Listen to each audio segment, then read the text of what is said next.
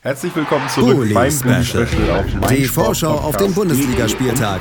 Angekündigt, wir sprechen jetzt über das dritte meinsportpodcast.de. Spiel des 19. Spieltags und das heißt Wolfsburg gegen Hertha BSC. Und dafür bei mir ist einmal Dennis Lindner. Hallo Dennis. Moin. Und einmal Marc Schwitzky von herthabase.com. Hallo Marc. Ich grüße euch.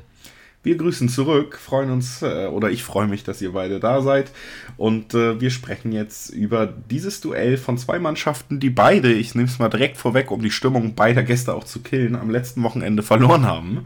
Schön, dass ihr da seid. Ach stimmt, das ist ja passiert. Genau. Ach ernsthaft, wir haben auch verloren.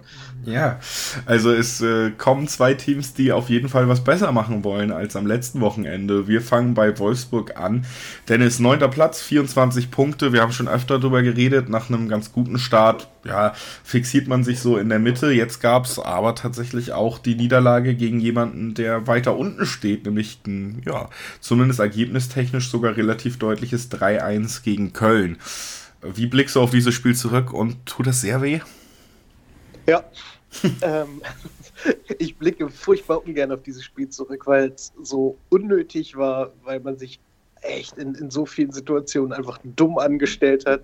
Ich glaube, wir hatten halt, also die einzige Chance, die wir gehabt hätten, dieses Spiel positiv zu beenden, wäre, wenn, wenn Wout eine seiner, wir hatten ja in den ersten, ich weiß nicht, zehn Minuten zwei Riesenchancen, wenn da eine reingeht, glaube ich nicht, dass Köln das Spiel gewinnt. Und so haben wir halt danach erstmal irgendwie selbst wieder überlegt, auch schade, klappt nicht, was machen wir jetzt? Und dann hat Köln schon Tor gemacht und da sind wir nicht mehr zurückgekommen. Und wenn du dann pünktlich zur Halbzeit dir selbst das 2 zu 0 auflegst für den Gegner, was halt äh, lächerlich dumm war, in der Situation zu dem Zeitpunkt da den Ball so zu spielen, dann, ähm, ja, dann gehst du natürlich auch mit einer Riesenstimmung in die Halbzeit und ähm, in Ergebnisse drehen sind wir dieses Jahr allgemein nicht so gut.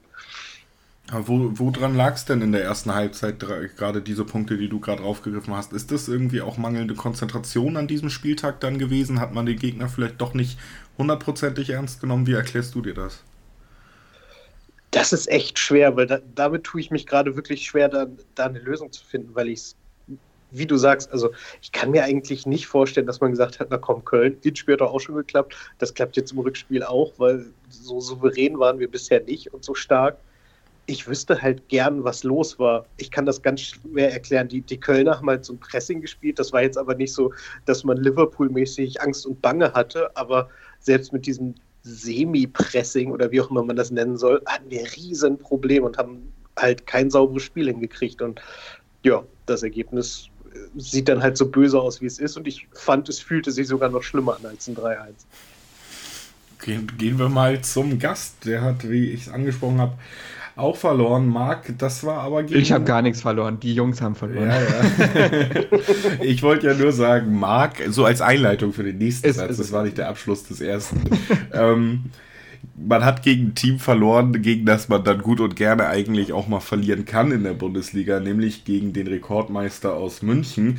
Trotzdem muss man auch bei dem Spiel festhalten, es ist ja manchmal auch die Art, wie man verliert. Und ähm, ich fand Hertha tatsächlich erschreckend ja, ähm, teilnahmslos in großen Teilen. Ja, wie, wie, du sagst, es ist an sich keine Schande, gegen Bayern zu verlieren. Das ist durchaus ja auch eingepreist. Also man geht ja nur nicht davon aus, Punkte für die Saison äh, gegen oder in München, je nachdem, äh, in den Rückspiel zu holen. Äh, das Wie macht hier die Musik und das war in der ersten Halbzeit noch in Ordnung. Also ich fand es, hatte ich auch geschrieben, ich fand es legitim, diesen Ansatz zu wählen gegen Bayern, wo man auch nicht weiß, wie kommt eine Mannschaft aus der Rückrunde raus und wie ist man selbst drauf und hm, erstmal da auf die Null, äh, die Null zu halten, dicht zu stehen und dem Gegner erstmal nichts äh, zu geben und so dann in, mit einem 0 zu 0 in die Halbzeit zu gehen und dann zu gucken, was geht, weil Bayern ja auch mehr unter Zugzwang ist. Die müssen dann eigentlich was machen, dann bieten sich Räume, das typische Ding für so eine Kontermannschaft. Und zur Halbzeit hat es auch geklappt. Also Hertha hat defensiv sehr, sehr gut gestanden, obwohl mit äh, Kaim Rekik ja eigentlich äh, einer der Stamminverteidiger gefehlt hat und Niklas Stark konnte auch nicht spielen, weil er erkältet war. Also hat Tore Riga gespielt und der hat das sehr gut gemacht mit Boyata. Auch wie man da die Außen verteidigt hat, war stark. Ja, und dann in der zweiten Halbzeit ist es komplett auseinandergebrochen. Ähm, schwierig zu sagen, warum, weil Bayern hat eigentlich genau das weitergemacht, was sie vorher gemacht haben. Einfach die ganze Zeit Flanken, Flanken, Flanken reinhauen, weil sie durch die Mitte auch nicht durchgekommen sind, weil Hertha da eine Drei-Mann-Deckung gespielt hat. aber plötzlich sind die halt angekommen. Ich glaube auch, weil Bayern es ein bisschen mehr dann auf den zweiten Pfosten versetzt hat und Hertha ist damit überhaupt nicht zurechtgekommen. Da sind alle Dämme gebrochen und nach vorne war das echt, also ja, anteilnahmslos, wie du sagst. Es ist, äh, es, es hat auch so ein bisschen die Befürchtung bestätigt, dass man, wie auch manche gesagt haben, die im Trainingslager dabei waren, Journalisten, dass offensiv nicht viel passiert ist und dass man sich weiter eigentlich auf Defensivmechanismen konzentriert und vorne sollen halt die drei Kreativen irgendwas basteln. Und das fällt gegen Bayern wahrscheinlich noch schwerer, aber wie denn, wenn man auch teilweise sieht, was Selke und Köpke für Chancen vergeben, äh, die nicht mal aufs Tor bringen, dann ist das tatsächlich erschreckend, ja. Dann lass mich dich nochmal etwas zu, zu Hertha fragen. Wirklich äh, naiv und wirklich ohne mhm. Häme, mhm. aber dieses äh, ja, Spannungsfeld zwischen jetzt 14. 19 Punkte, das ist nicht mal so weit weg von einem Relegationsplatz und dann auf der anderen Seite die Äußerungen, die Ziele, die immer wieder ja auch von Verantwortlichen selber nach außen getragen werden. Ist das nicht schon irgendwie auch eine, eine absurde Situation, wenn man sieht, wie es gerade sportlich läuft und was man dann drumherum wieder hört? Es ist, äh, natürlich ist es absurd, also zwar sagt Klinsmann, sowas wird dann halt nicht äh, als Schlagzeile genommen, aber klar sagt Klinsmann auch, dass man sich jetzt gerade nur im Abstiegskampf befindet und Punkt für, äh, Punkt für Punkt mitnehmen muss und klettern muss.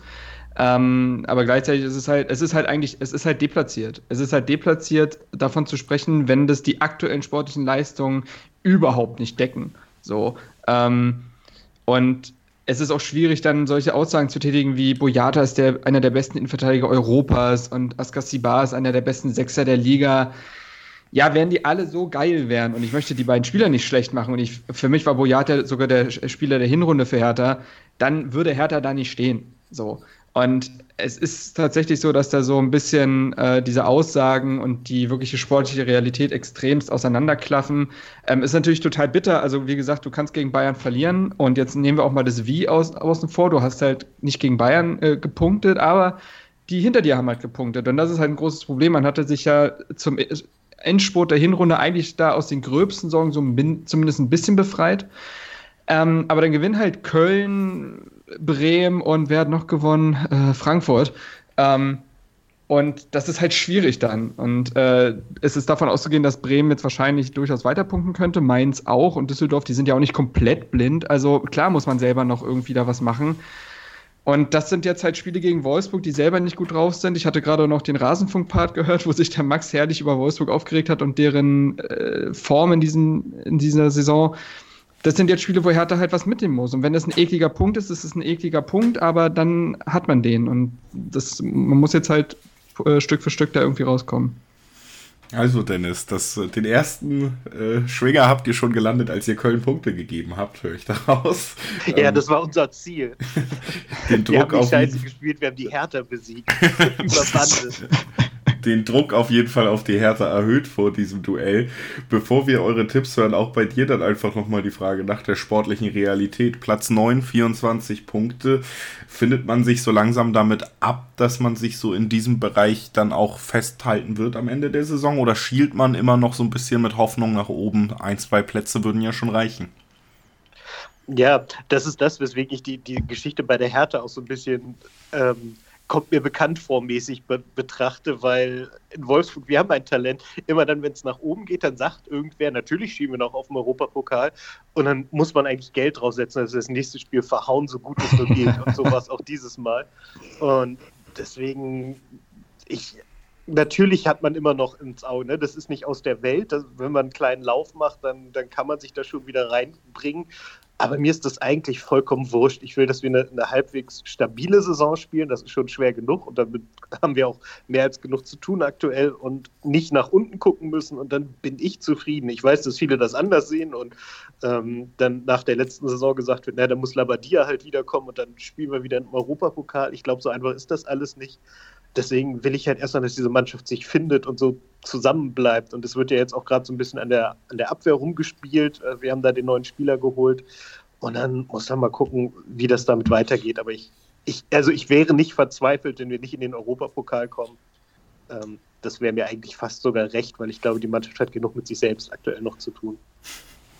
Schöne Schlussworte in diesem Wortteil. Wir kommen noch zum Tippteil. Der geht jetzt natürlich auch los. Äh, Dennis haben wir eben gerade noch reden gehört. Deswegen fangen wir heute einfach mal bei Marc an. Was glaubst du, wie geht's aus?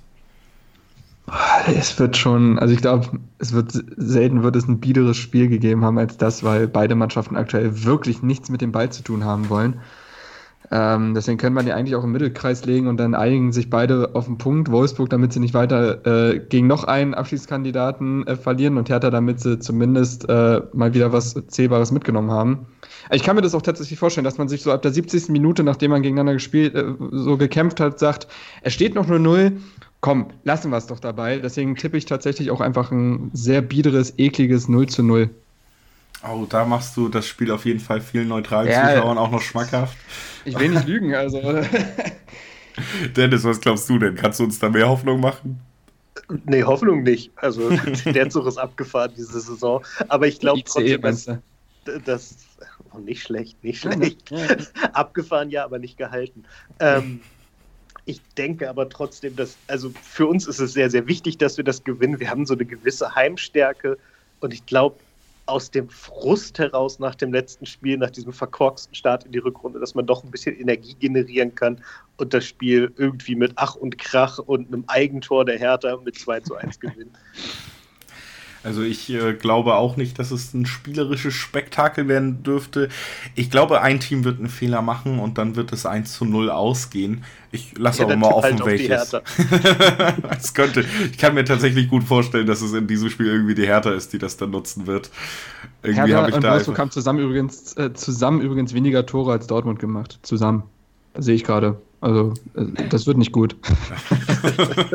Man kann sich auch immer noch überraschen lassen. Ich hoffe, ähm, ihr guckt euch das trotzdem an, sowieso und vielleicht auch ein paar Zuschauer, wie auch immer. Das war unsere Spielbesprechung zu Wolfsburg, zu Wolfsburg gegen Hertha. Wir werden nie wieder eingeladen, Dennis. Wir haben das alle, nie wieder wird jemand äh, ein Spiel von Hertha und Wolfsburg gucken. Ja, naja, vielleicht äh, haben wir ja die nächsten Wochen wieder dann andere Gegner, die sich dann vielleicht auch anders hier im Bully-Special darstellen möchten. Für eure Darstellung nicht, bedanke ich mich auf jeden Fall bei euch beiden. Dankeschön, Dennis, Dankeschön, Marc. Danke, dass ihr da wart. Und wir hören uns gleich wieder mit dem vierten Spiel unserer Reihenfolge. Das ist Eintracht Frankfurt gegen RB Leipzig. Vielleicht können wir da mit ein bisschen mehr Fußball rechnen. Bully Special. Die Vorschau auf den Bundesligaspieltag auf meinsportpodcast.de. 90 Plus On Air, der Podcast rund um den internationalen Fußball mit Marius Merck und Chris McCarthy. Da herrscht ein enormer Druck, da werden Unsummen investiert, um den Erfolg regelrecht zu erzwingen. Jeden Monat neu auf meinsportpodcast.de.